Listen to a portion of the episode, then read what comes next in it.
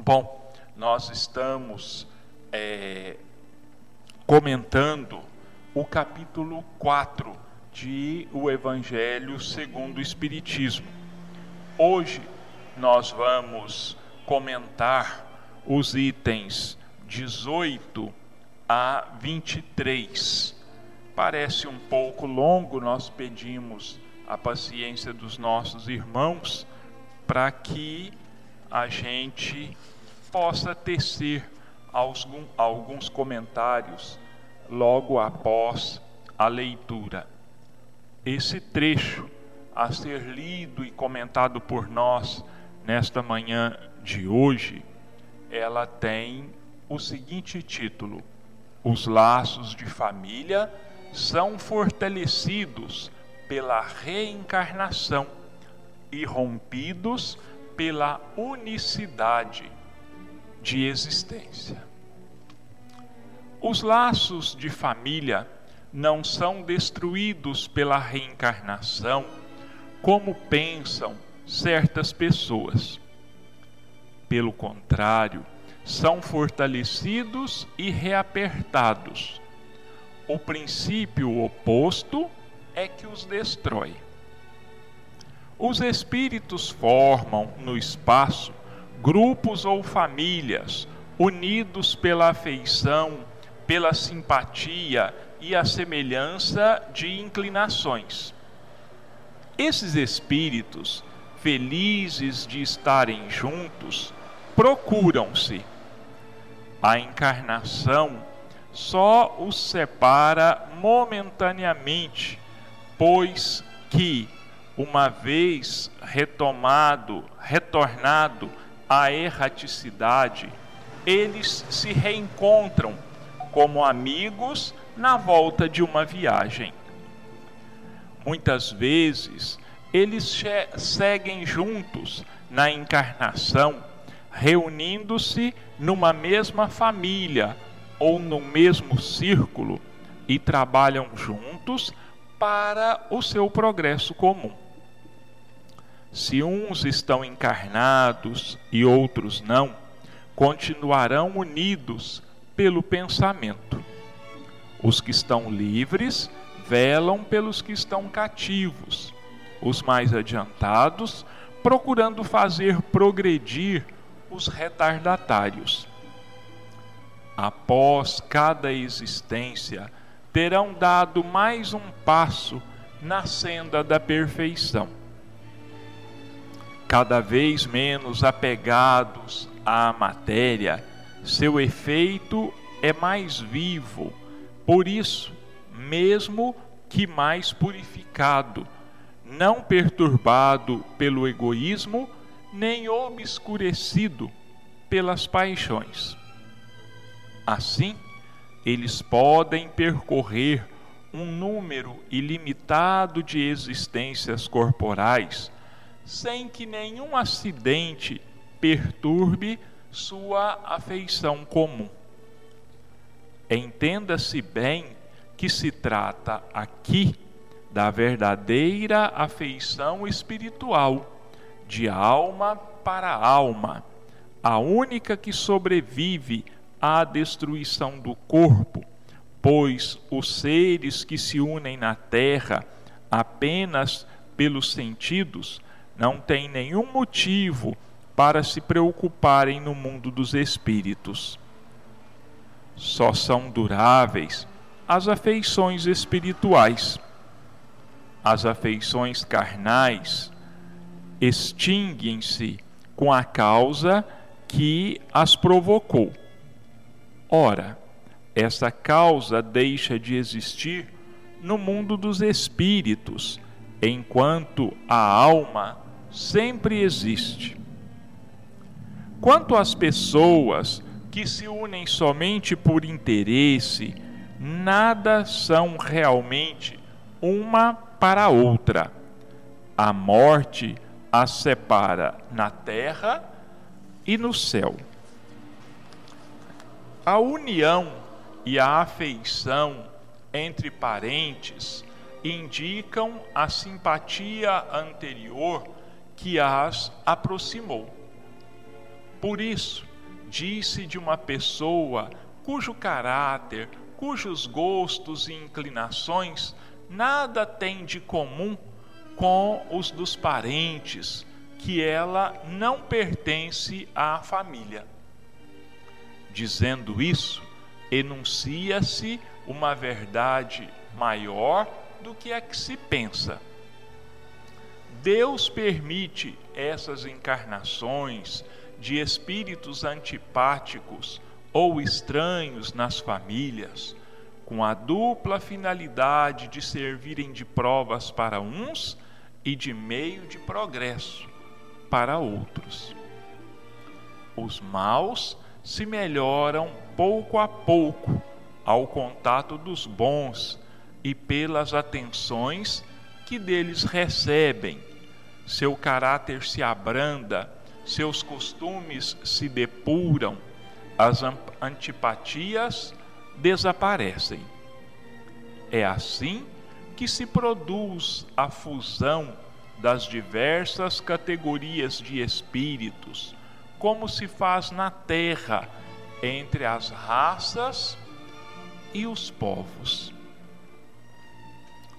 O medo do aumento indefinido da parentela em consequência da reencarnação é um medo egoísta, provando que não se possui uma capacidade de amar suficientemente ampla para abranger um grande número de pessoas.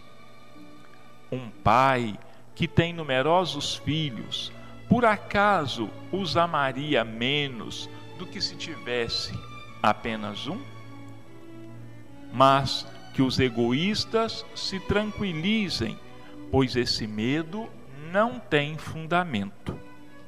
Do fato de ter um homem dez encarnações, não se segue que tenha de encontrar no mundo dos espíritos dez pais, dez mães, dez esposas e um número proporcional de filhos e de novos parentes.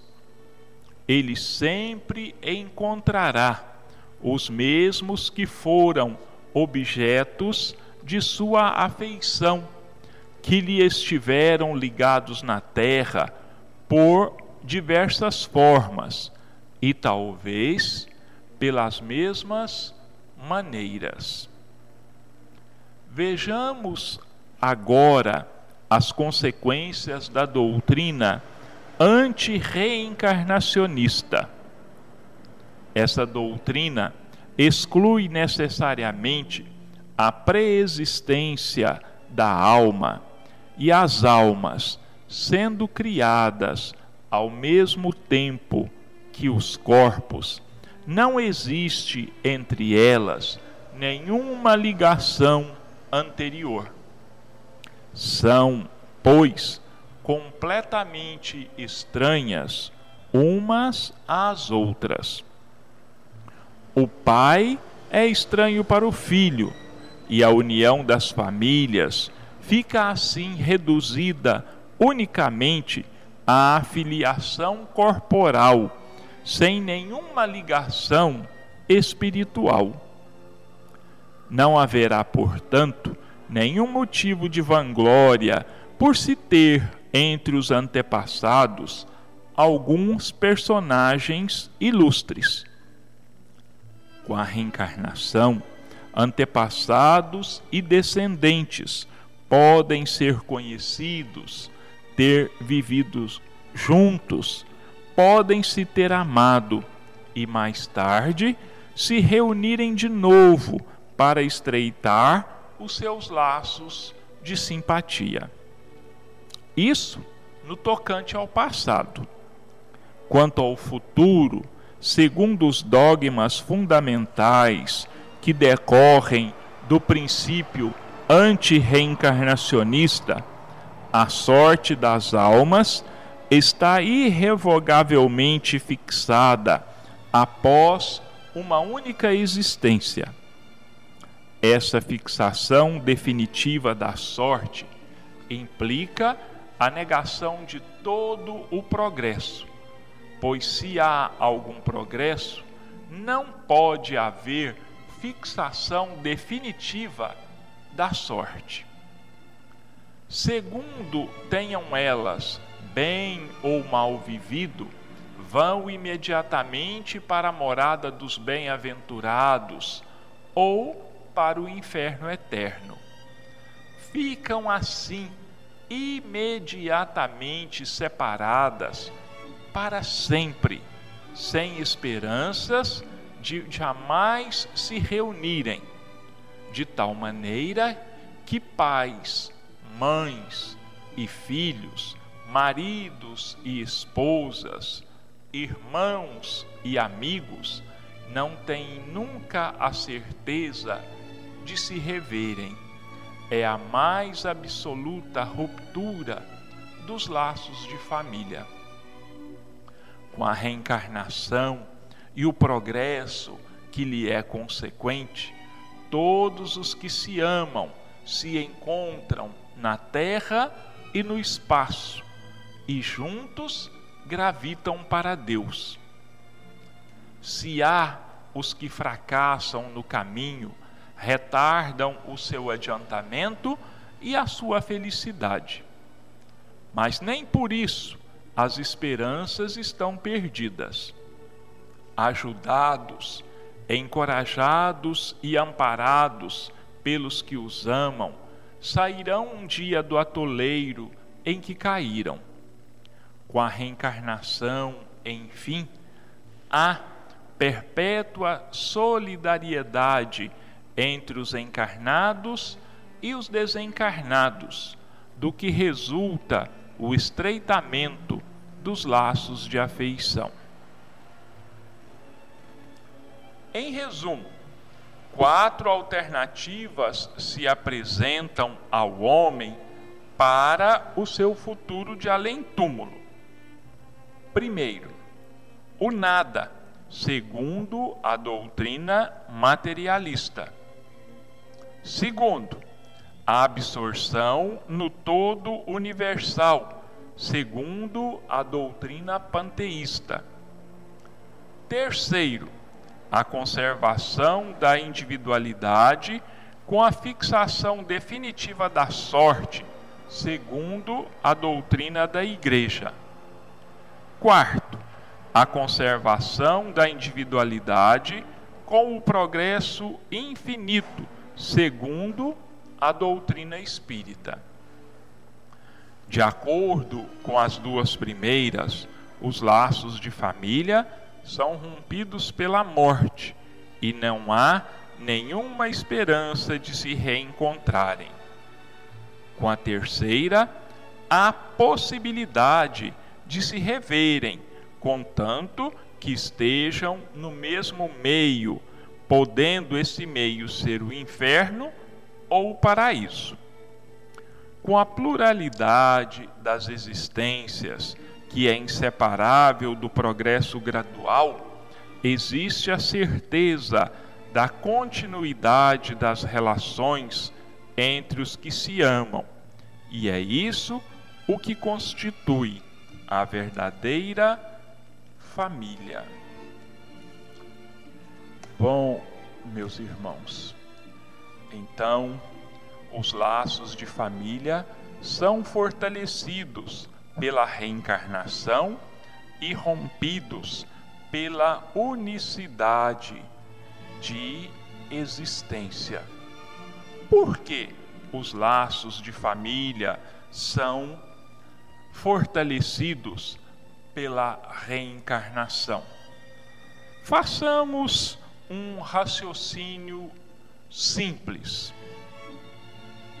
A quem nós aprendemos a amar, a respeitar, a quem nós nos ligamos com mais força de sentimentos com aqueles que nós convivemos por muito tempo ou com aqueles com os quais nós convivemos por pouco tempo.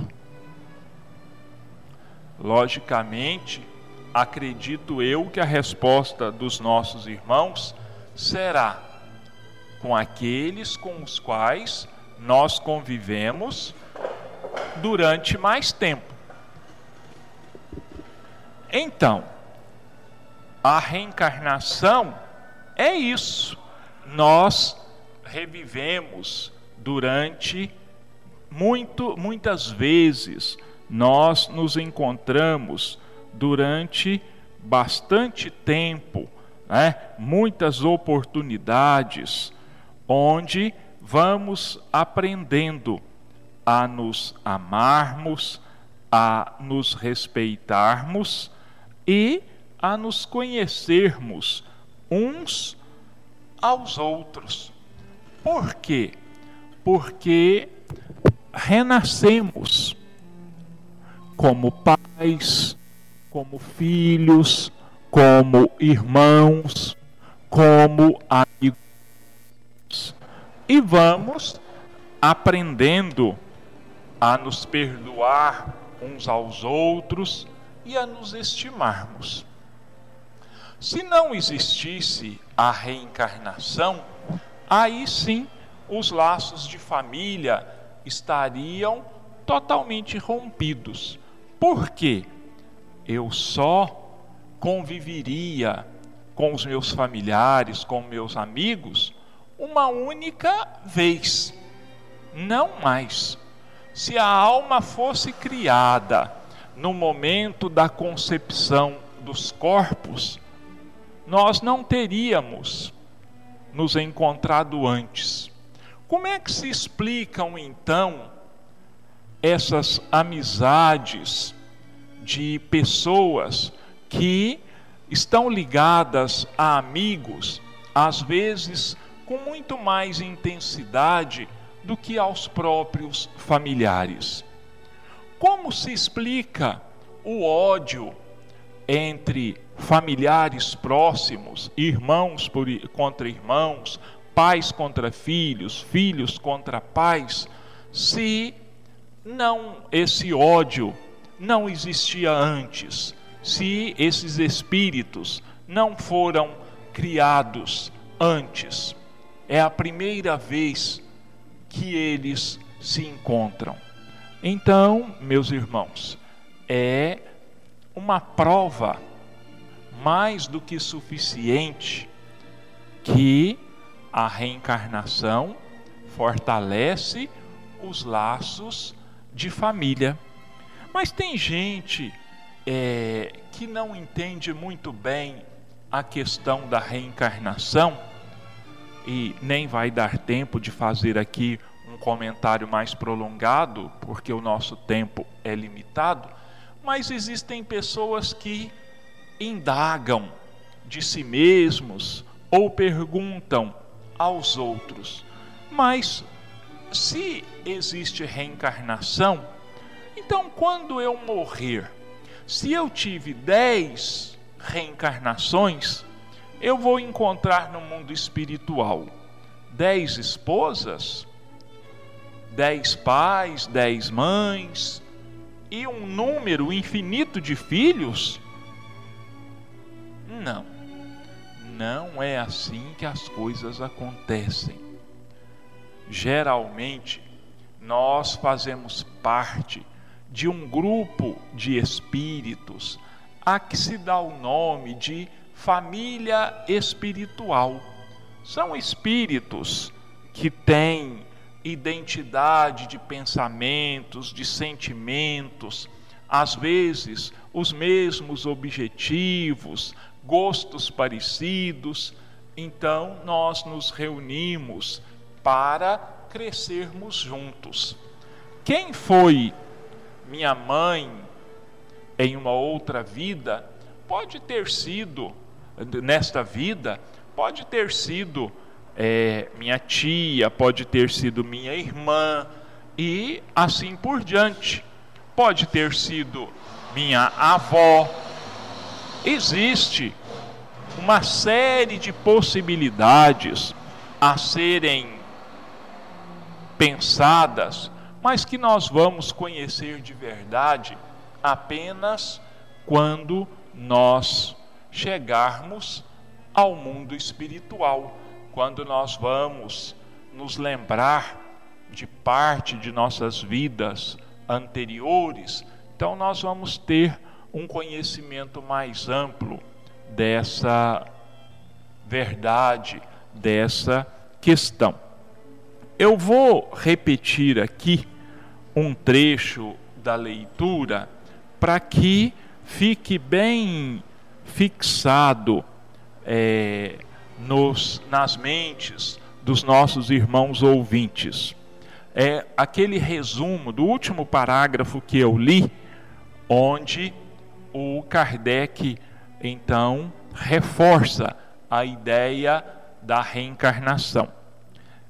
Em resumo, quatro alternativas se apresentam ao homem para o seu futuro além túmulo. O nada, segundo a doutrina materialista. Os materialistas dizem: morreu, acabou, não tem nada, não existe alma, não existe vida após a morte, não existe Deus e mais essas questões a absorção no todo universal, segundo a doutrina panteísta. Os panteístas pregam, dizem que nós, quando morrermos, a nossa alma será absorvida por um todo, da mesma maneira quando uma gota d'água cai no mar Ninguém nunca mais é capaz de separar aquela gota das outras. Ela se integra totalmente naquele todo.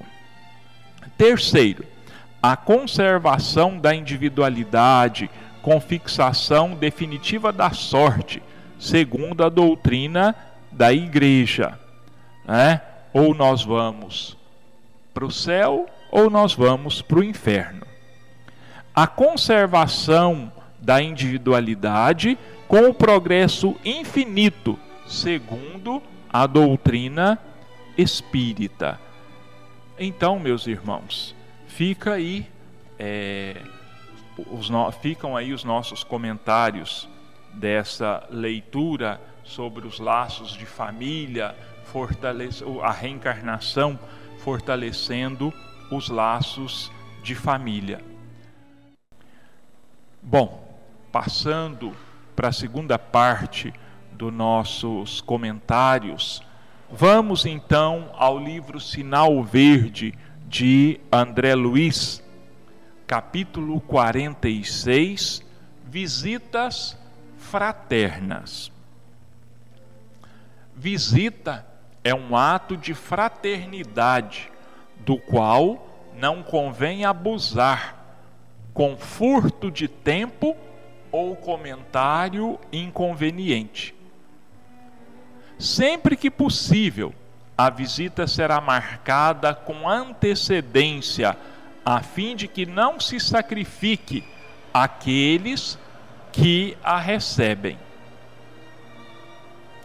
A pessoa que visita outra pelo prazer da amizade ou da cortesia não necessitará, para isso, de tempo acima de 15 ou 20 minutos, competindo aos anfitriões prolongar esse tempo, insistindo para que o visitante ou visitantes não se retirem. Entre os que se reencontram, haverá espontaneamente bastante consideração para que não surjam lembranças desagradáveis de parte a parte. Nunca abusar do amigo que visita solicitando-lhe serviço profissional fora de lugar ou de tempo, como quem organiza emboscada afetiva. Não se aproveitar dos minutos de gentileza no trato social para formular, formular conselhos que não foram pedidos. Calar impressões de viagens ou dado, dados autobiográficos sempre que não sejam solicitados pelos circunstantes. Evitar críticas, quaisquer que sejam. Silenciar perguntas capazes de constranger os anfitriões. Nunca deitar olhadelas para os lados, à maneira de quem procura motivos para censura ou maledicência. Então, meus irmãos, olha aí como uma simples visita de amigo para amigo se reveste de importância, se reveste de cuidado, se reveste de atenção, do exercício, do necessário exercício da caridade cristã. A casa que nós estamos visitando não é a nossa. Então nós não temos lá a liberdade que temos na nossa casa. Existem regras de etiqueta, existem regras de educação, regras de caridade que devem ser estritamente observadas por nós. Então, fica aí para nós mais um ensinamento, mais um alerta de André Luiz, que nós devemos meditar que nós devemos pensar na conveniência de colocarmos em prática esses conselhos.